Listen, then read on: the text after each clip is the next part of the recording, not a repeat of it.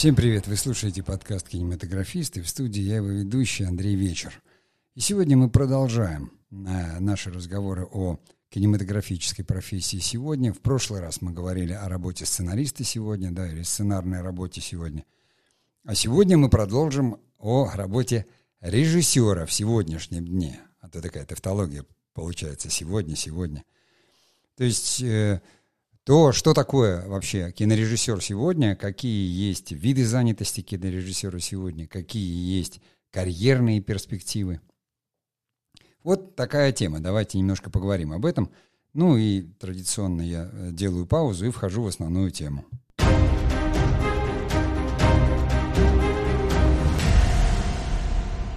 Ну, собственно, Кажется так, что а что такого, да, вот кинорежиссер? Ну, всем понятно, какая профессия, человек, который снимает фильмы. Но все гораздо сложнее. Ну, во-первых, если проследить историю профессии кинорежиссера, то есть что такое был кинорежиссер еще, а, может быть, э, в дореволюционном кино, где это практически было совмещено, и кинорежиссер, и продюсер, это было ну, почти одна профессия, что у американцев, что у нас. В советском кинематографе кинорежиссер-постановщик это была такая вершина карьеры – кинематографиста, ну, творческое имеется в виду, проходя какие-то этапы, снимая какие-то фильмы. Но самое главное, что это был творец. В Советском Союзе это был творец. То есть это был художественный руководитель группы там, по созданию фильма, и там с момента получения сценария или написания сценария этот человек абсолютно точно, единолично, как демиург, отвечал за создание фильма. И, собственно, Э, и те э, руководство студии, которое было, и там директор фильма, то есть все организационно-административные должности так или иначе были ориентированы на режиссера-постановщика и на его художественное видение. То есть это был основной человек. Что, в общем-то, почему так и привлекало в профессию творческих людей, что ты такой создатель мира целого кинематографического, такой ты Тарковский, которому подчинены Э, миллионы рублей бюджета, и группа, и весь такой вот, как в мультфильме, фильм, фильм, фильм, режиссер, он такой весь из себя кричит там что-то в мегафон, и все бегут и исполняют, Филини, понимаете, Антониони, Пазолини, то есть такая романтический ареал профессии. Тем не менее, в том же самом Голливуде режиссер э, всегда был достаточно такой подчиненной фигурой, потому что э, главной фигурой был продюсер. У них – Продюсер определял, ну, практически все. Он определял и жанр фильма, и тему фильма. Он выбирал сценарий и нанимал режиссера на работу. Так было у американцев. У французов немножко, как говорится, там своя немножко с отклонениями тема, э, у итальянцев тоже, но там все равно кино в капиталистическом, в капиталистической экономике, там главной фигурой был продюсер, где режиссер так или иначе, да, как художник, да, как человек, который создавал фильм, но он нанимался, и его можно было, как говорится, э, э, там, уволить. Никто не навязывал никогда, э, скажем так, режиссеру свое какое-то некое видение. Это, как ни странно, уже появилось в большей степени вот в наше новое время, в, в нашей индустрии сейчас. Но об этом мы попозже поговорим. Но мы начнем именно с того, что большую часть вот как бы времени 20 века кинорежиссер был таким творческим руководителем, создателем фильма. По закону он остался автором и создателем. Но некоторые нюансы в наши дни, в новом времени, в этой профессии появились. И вот я описал приблизительно, да, что такое был кинорежиссер. То есть, ну, кинорежиссеры советского времени это там Бондарчук Сергей Федорович, да, Василий Макарович Шукшин, Андрей Арсеньевич Тарковский, Никита Сергеевич Михалков, а, Андрон Сергеевич Кончаловский, то есть такие фигуры, Эльдар Рязанов, э, Георгий Данелия. Это э, очень такие знаковые фигуры, да, вот Владимир Меньшов, э, Станислав Говорухин, то есть с недюжинным кругозором люди, с огромным интеллектом, которые действительно на те деньги, которые выделялись, достаточно большие, могли создать какое-то полотно значительное в культурном смысле слова. Кино э, в СССР э, в той нашей действительности было культурным произведением. Никто не ставил никогда задачи э, сделать какой-то кассовый фильм, просто заработать деньги. У нас была совершенно иная индустрия. Поэтому режиссеры все считались художниками, а картина мерилась именно по какой-то смысловой и культурной значимости. Но э, все хорошее когда-нибудь заканчивается, закончился и советский кинематограф. И сегодня мы пришли к тому, к чему пришли. Давайте я сделаю паузу и продолжу.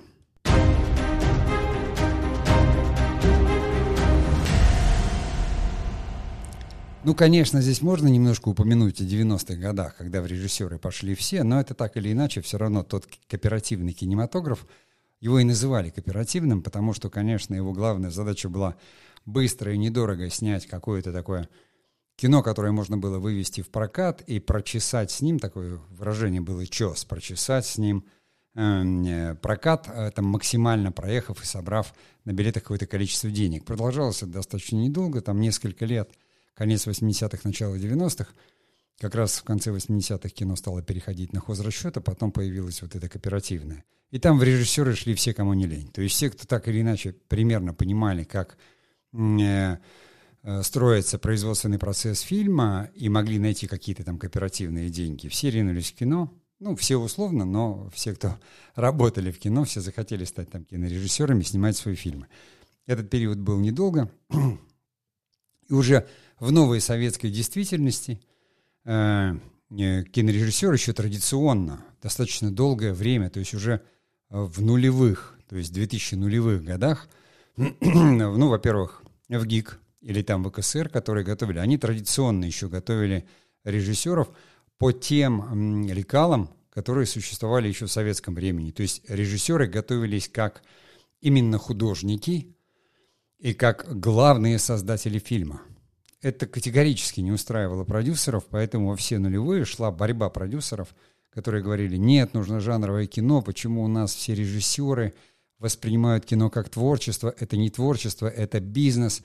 И вот э, именно это такое достаточно длительное противостояние, потому что, наверное, десятилетие целое оно продолжалось.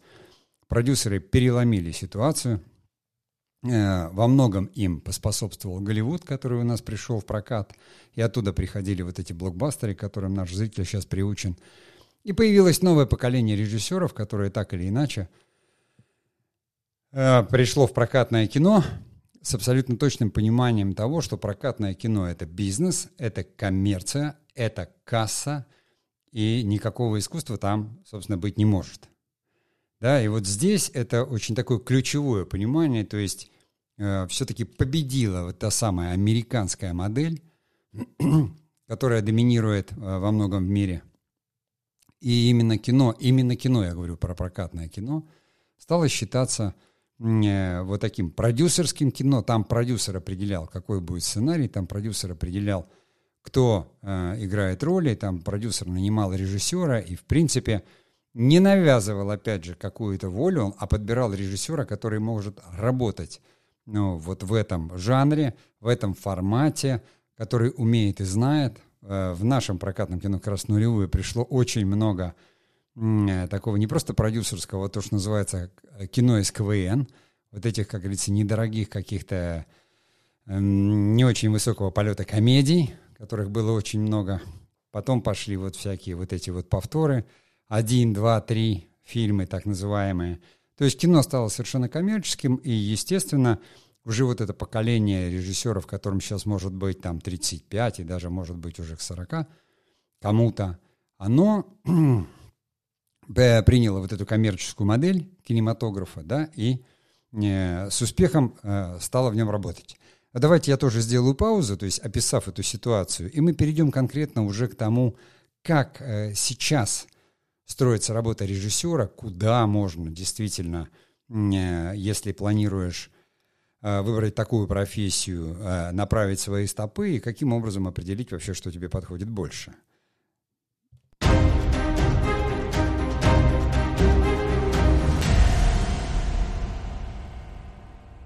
Сейчас все равно так или иначе можно послушать и предыдущие подкасты. Я все время структурирую все на как бы авторское кино, коммерческое, прокатное кино и сериалы. Здесь мы тоже, мы не будем рассматривать телевизионные сериалы, потому что это очень такой э, специфический формат и жанр, конечно, его тоже снимают кинорежиссеры, так или иначе имеют свой опыт, режиссеры от работы не отказываются, но все-таки телевизионные сериалы, я бы сказал, такой формат упрощенный. Более того, режиссер, там, как и режиссер на телевидении, он является воплотителем замысла, который там кто-то э, выносил до него. Поэтому первично, если вы, вот вы там, думаете, я буду кинематографист, хочу снимать кино, и во мне колотятся смыслы.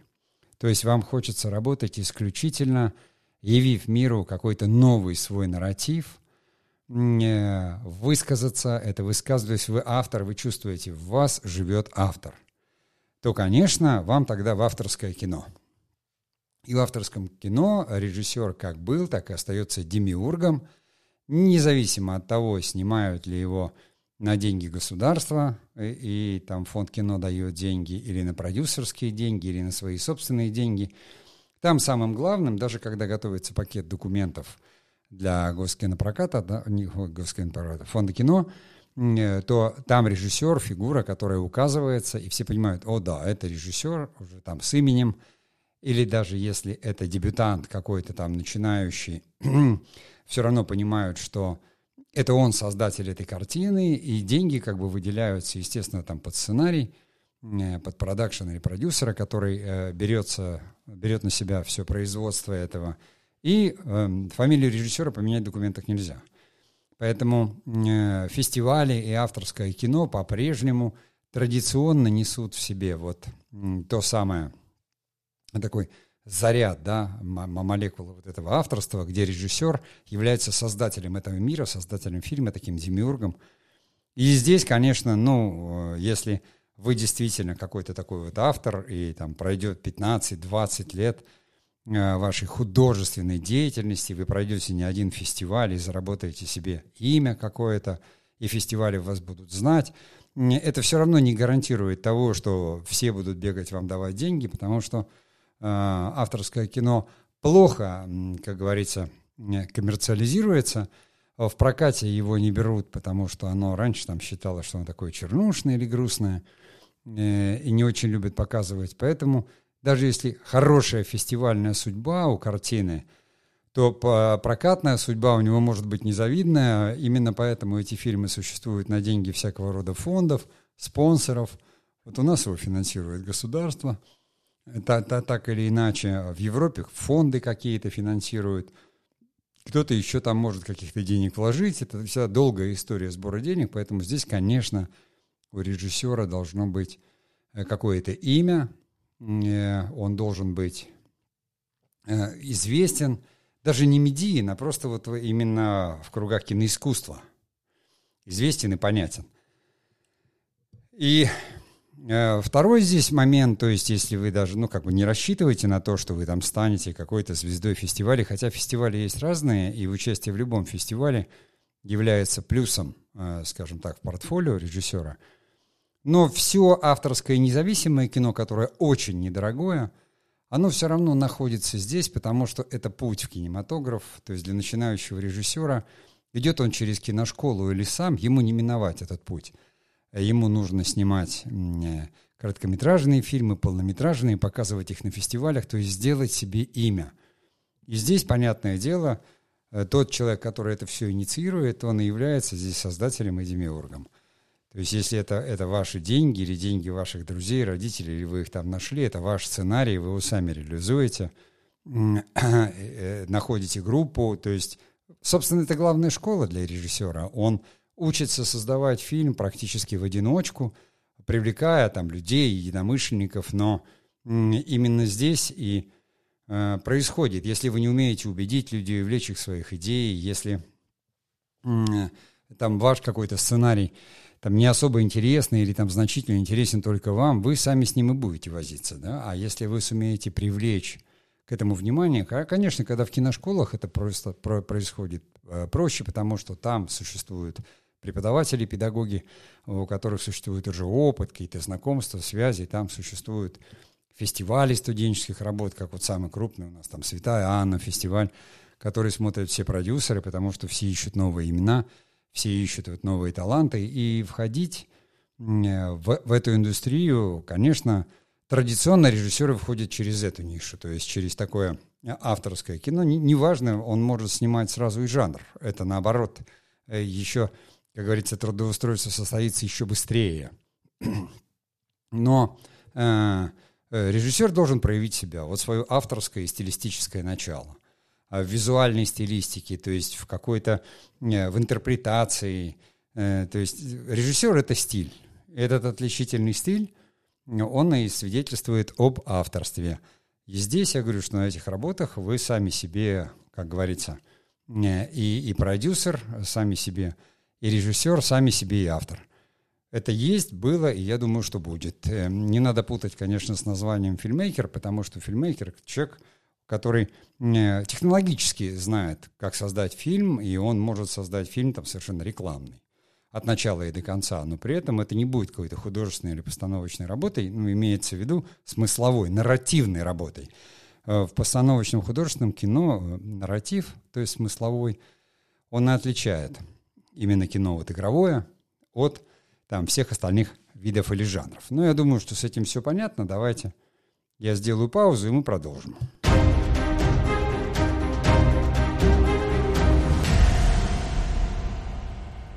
Если учесть, что, допустим, там вот э, как раз режиссер авторского кино или там фестивального кино, если это остается там с вами, вы продолжаете, то есть вот эту карьеру художника и идете, как говорится, от Скорее всего, за карьеру у вас там будет э, там 5, 7, 10 фильмов, не больше.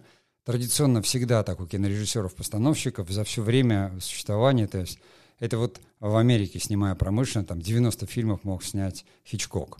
А у нас все режиссеры там от 7 до 10 фильмов. Понимаете, там 3-5, может быть, даже 2. Но если это шедевр, то чего уж там.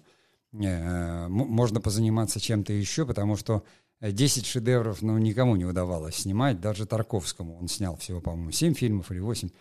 Э, и, и то какие-то, они там, большинство из них значимые, но какие-то просто сильные, но, в общем-то, э, не шедевры, потому что режиссер-автор вынашивает 3-4 года свой замысел, собирает его, до 10 лет может уйти там, на, на сбор средств, а потом съемки, изготовление фильма, да, вот последний фильм э, «Трудно быть богом», э, тот же самый Алексей Герман там 14 лет, что ли, снимал, и, и в общем-то, и не доделал, доделывал сын.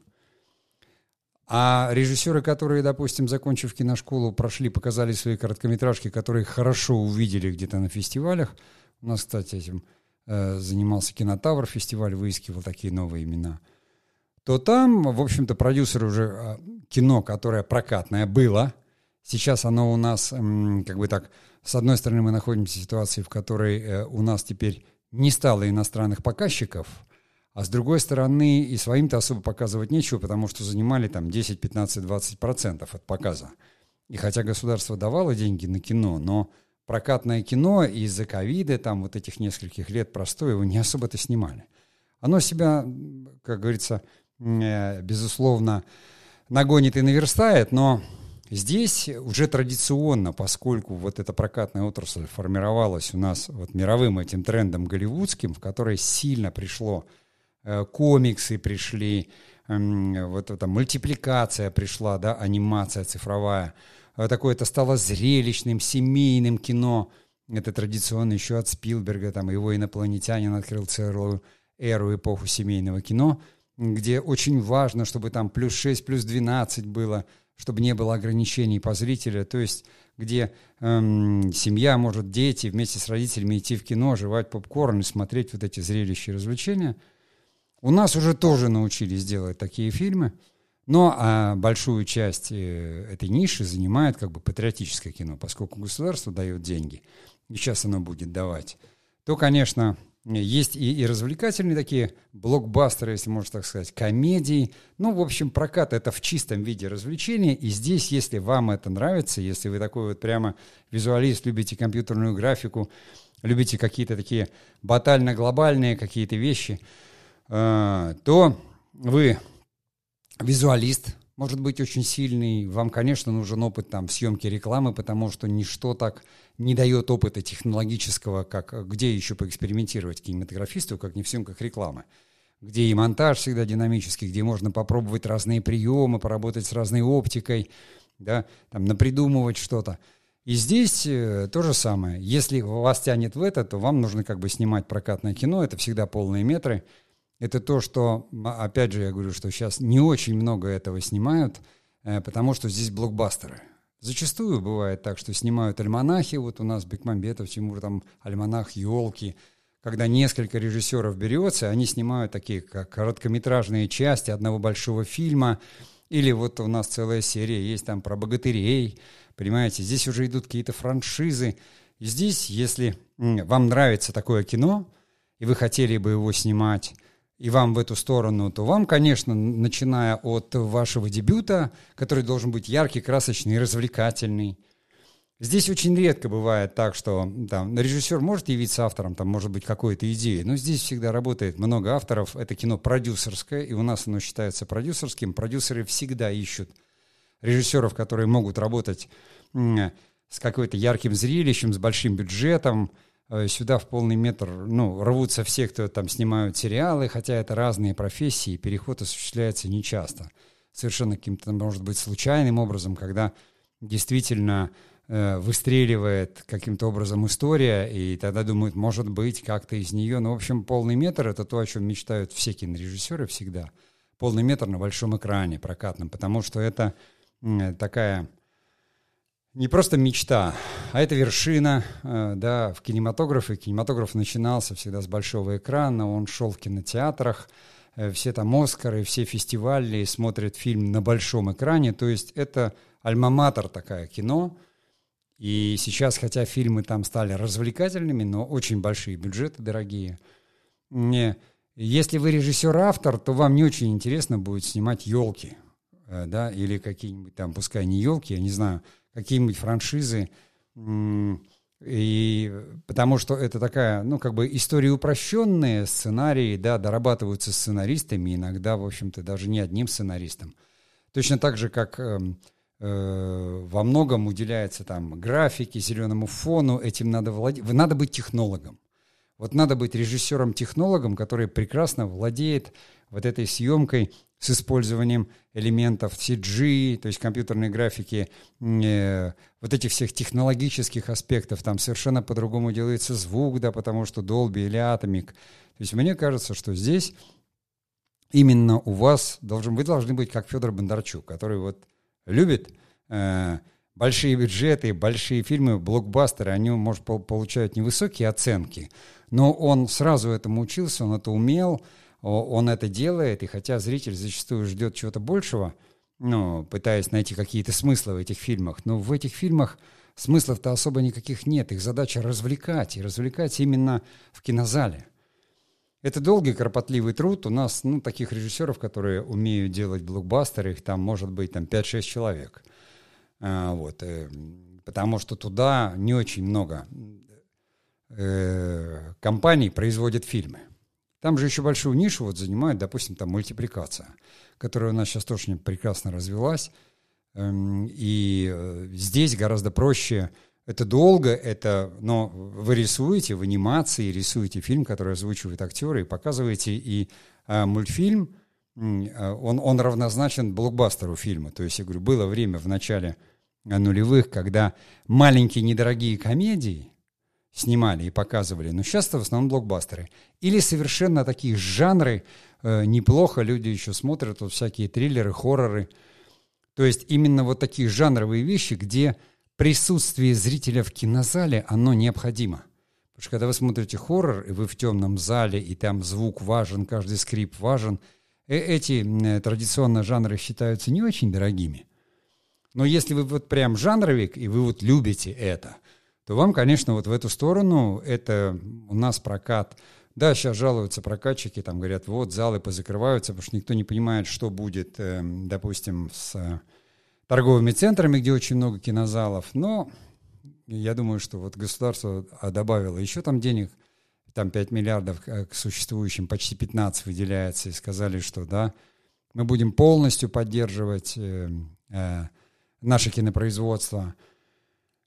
И, может быть, э, зрителю понравится это наше кино, хотя я там ну, предполагаю, что, наверное, переборщат немного с патриотизмом, э, который сейчас в фаворе и наверняка запустят какие-то вот такие фильмы э, военно-патриотического э, тематики.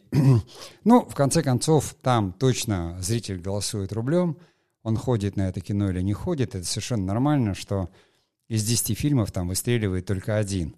Вот. И э, в конце концов 52 э, недели в году, нужно 50 всего лишь на всего премьера, а у нас снимают почти там 120 фильмов. Может быть, э, зритель захочет где-то пойти и в малых залах на авторское кино, потому что есть целые сети, вот как там московское кино, к примеру, они очень сильно работают именно в направлении культуры, повторного фильма, авторского кино. Это все там в таких городах, как Москва или, э, или Питер, можно найти. А в основном, конечно, прокат основной, он базируется на развлекательном широком кино. И если вам нравится зрелище, вы любите делать зрелище, вы учитесь этому, вас там тянет, я говорю, что каким-то э, вещам, которыми можно, я говорю, что научиться в рекламе, потому что реклама очень дорогая, визуально дорогая вещь. То есть там требования, чтобы это выглядело очень так. Хотя многие режиссеры, которые прекрасно снимали рекламу в своем опыте в большом кино, в общем-то, опыт оказался не слишком удачным. То есть потому что все-таки это кино, и все-таки удержать два часа зрителя у экрана э, должна быть такая внутренняя динамика, такая внутренняя драматургия. В этом нужно понимать хорошо и разбираться. Но эти эксперименты, я говорю, они остались где-то в нулевых, когда такие возможности были, а сейчас я уже не особо вижу, чтобы там просто какой-то э, клипмейкер вдруг ни с того ни с сего получал огромный бюджет и снимал там э, большой фильм. Там в основном работают те люди, которые уже имеют опыт. Но все же, как говорится, течет, все изменяется, поэтому если вы чувствуете, что для вас важно зрелище, звук, вот это вот все глобальное, то есть кинотеатр, блокбастер, развлечения, то вам, как говорится, Э, в ту сторону. Ну а я сейчас сделаю паузу, и мы продолжим.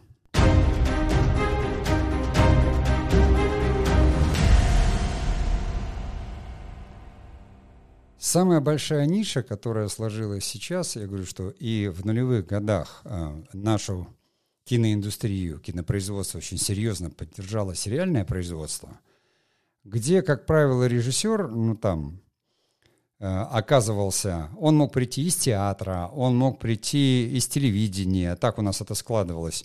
Он мог прийти, в общем-то, из, э, из кино и там зарекомендовав себя как-то или по связям, по знакомству, еще каким-то образом, да, получал возможность там снять телевизионный сериал.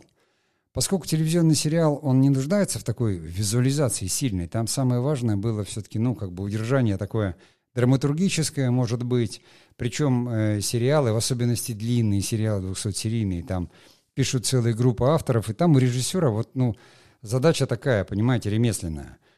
То есть приходить на съем. Если вы снимаете 200 серий, то вы просто приходите в студию, и ваша задача э, просто проводить съемку. Просто вам, ну, там, собственно, не до какого-то творчества, режиссер там не особо участвует, но в предпродакшене, естественно, в подготовительном периоде он участвует – но потом представьте себе, что если вам там снимать 200 смен, ну, там, как правило, даже не один режиссер, а четыре режиссера, может быть, несколько режиссеров. Да, и, кстати, на этой неделе будет э, у нас лекция, как раз мы в разделе кинопроизводства будем говорить о подготовительном периоде, что это такое вообще, как его правильно проводить, даже в случае независимого кино и одиночного. Поэтому в субботу в 11 на нашем сайте можно и на наших а, каналах в социальных сетях будет объявление, кто хочет, может присоединиться к лекции. Так вот, э, это телевизионные сериалы такие, вот длинные и большие. Я говорю, что там, конечно, такой... Там была режиссерская работа, в основном с актерами, а не визуальная. Когда у вас работает там 2-3 камеры, вы снимаете говорящие головы, а режиссура такая, э, там, в части кино это сомнительная. Поэтому это я даже, ну, как бы обсуждать не буду.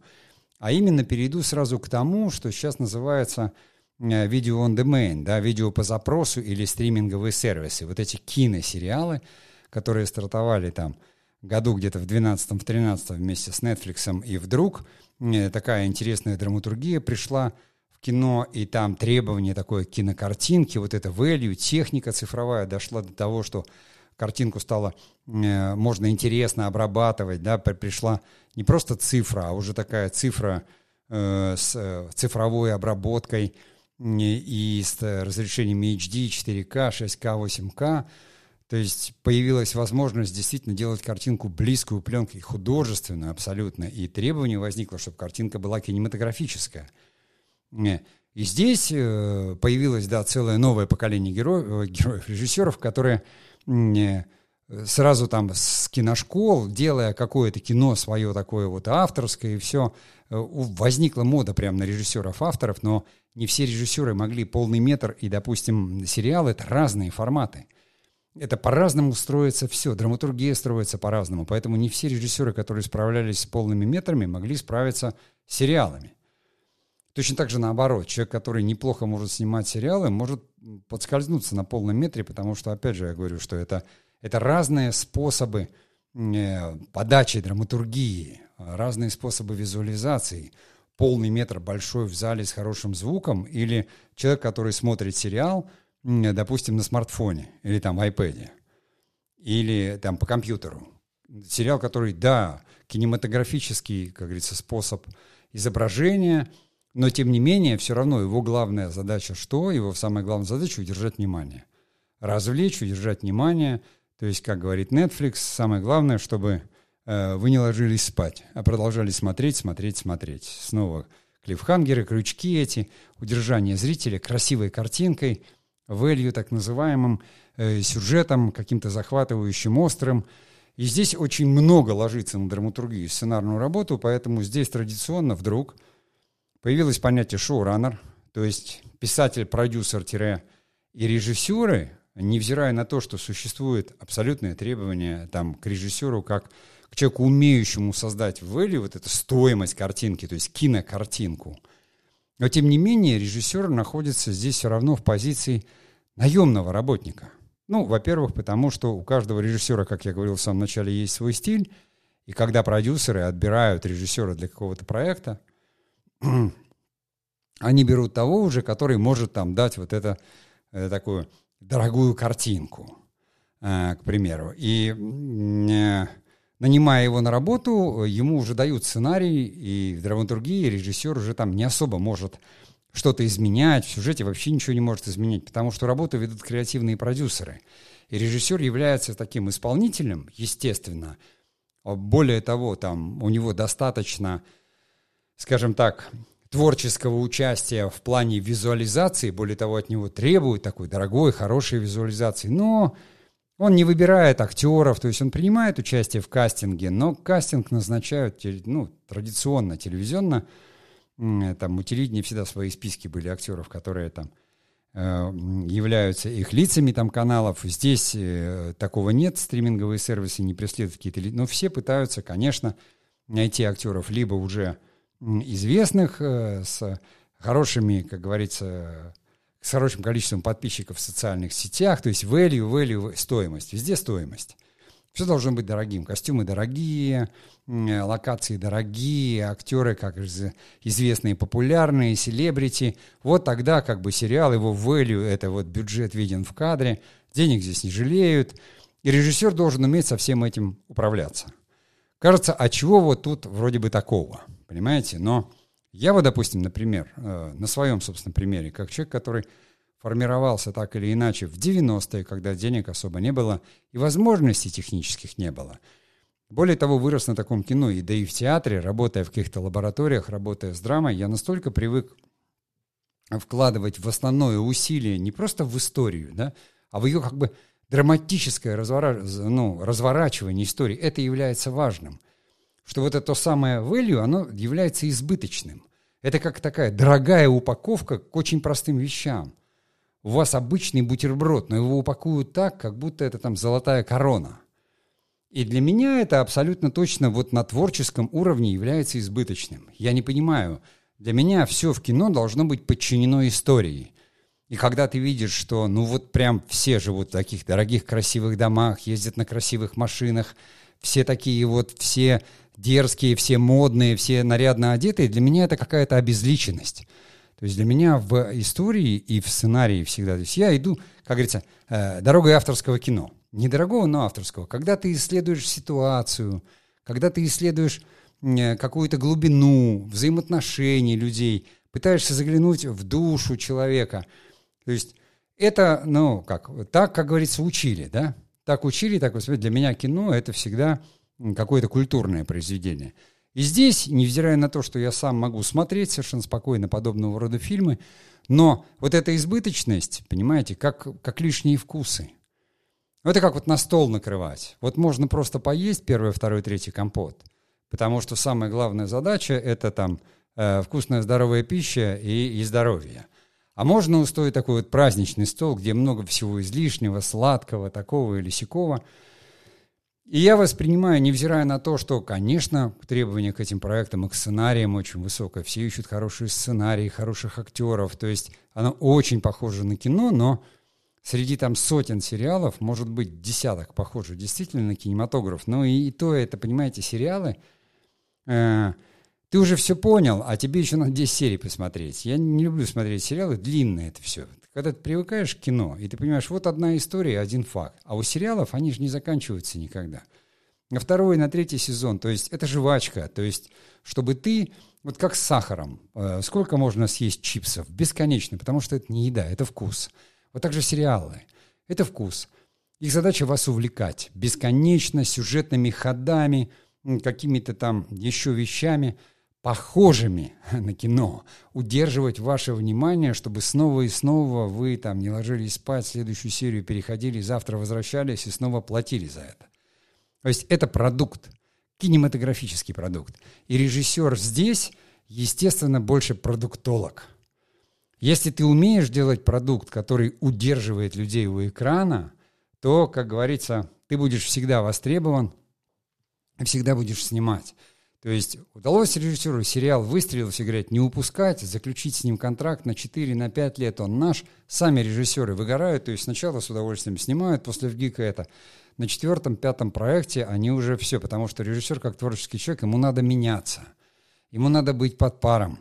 Ему нужно что-то искать, рассказывать новые истории. Творческий человек не может все время... Это как примерно вы, как музыкант, будете бесконечно играть марш Мендельсона в ЗАГСе вы перестанете быть музыкантом. Понимаете? Потому что одно дело концертное исполнение, к которому ты готовишься, но самое главное, вы должны уметь много. Вот что-то вы играете хорошо, что-то может быть не очень, но у вас репертуар достаточно большой. Так же и здесь. И кажется, что вот оно одно и то же, одно и то же. Опять там те же самые актеры, те же самые ситуации, те же самые value.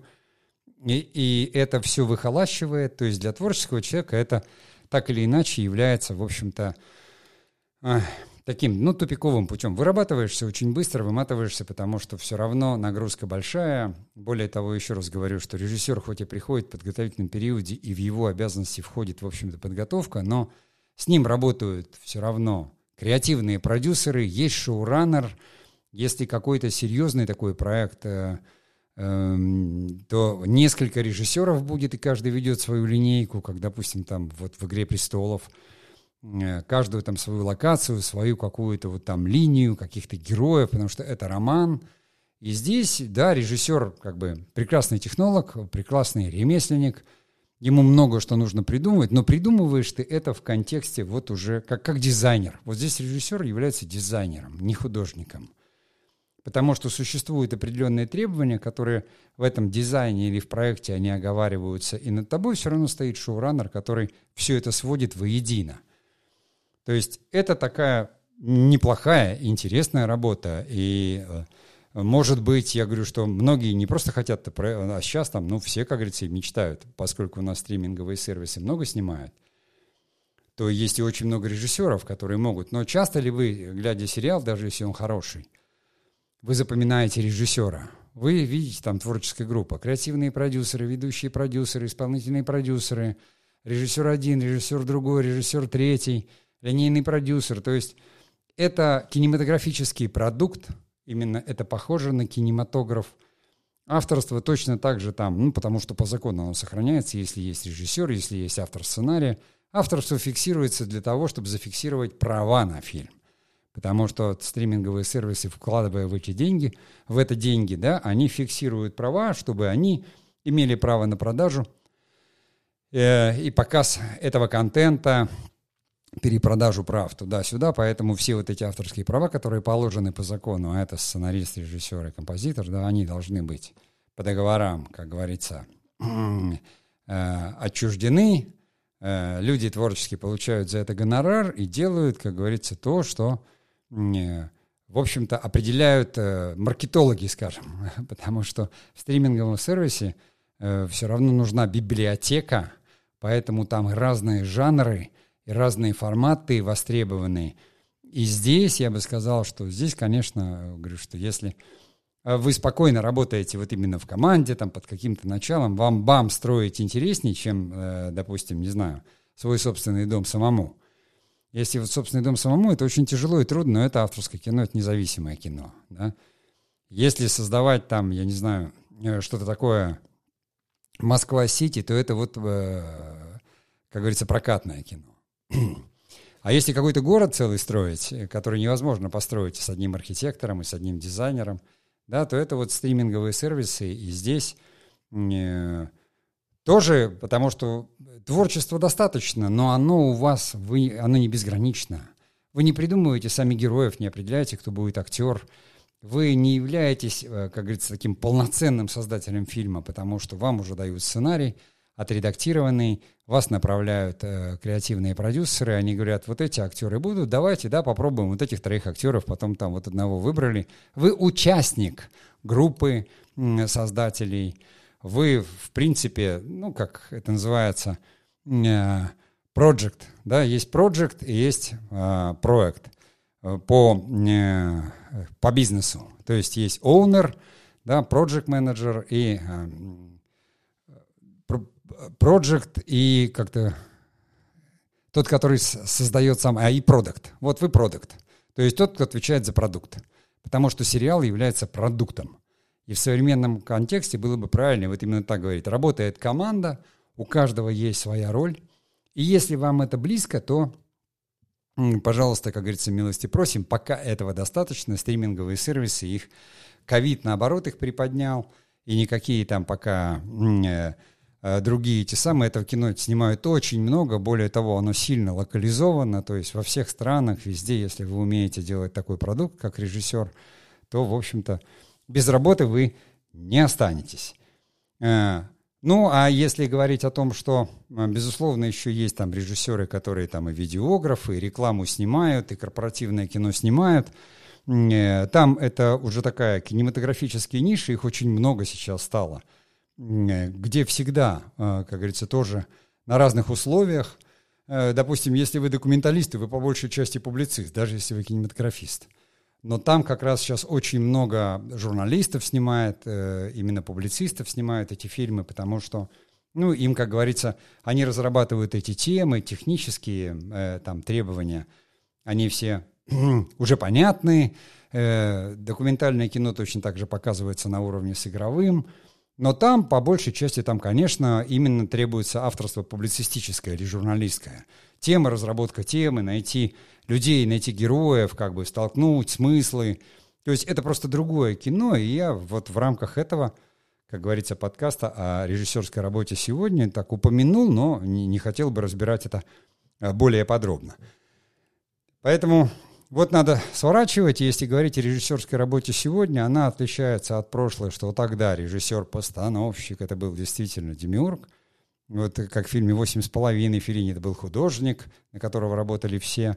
Но сейчас, как и многое в современности, это стало уже такой работой, где есть разделение. Я говорю, что если вы э, склонны к авторскому смысловому кино, то вы, как независимый кинематографист, пойдете, а потом пойдете, как говорится, в искусство, которое э, полностью все фестивальным кино определяется. Если вы любите зрелище и блокбастеры, и вам нравится компьютерная графика, и нравятся какие-то такие вот э, динамические съемки, то прокатное кино есть, но там нужны блокбастеры, учитесь их снимать, либо наоборот, очень такое жанровое кино, хорроры, триллеры, комедии какие-то, которые тоже неплохо идут в прокате.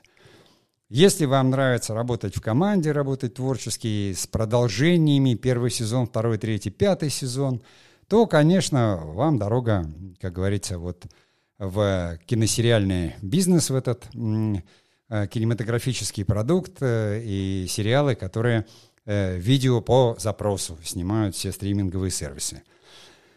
Ну, а я на сегодня с вами прощаюсь. И напоминаю, что можно у нас в канале Telegram, на нашей странице ВКонтакте, на наших платформах, где вы слушаете подкаст, писать не только комментарии, но и как бы предложения о том, о чем вы хотели бы услышать в каких-то следующих подкастах, э, что вам нравится, что не нравится. Ну и, как говорится, все как всегда. Я на сегодня прощаюсь и творческих успехов.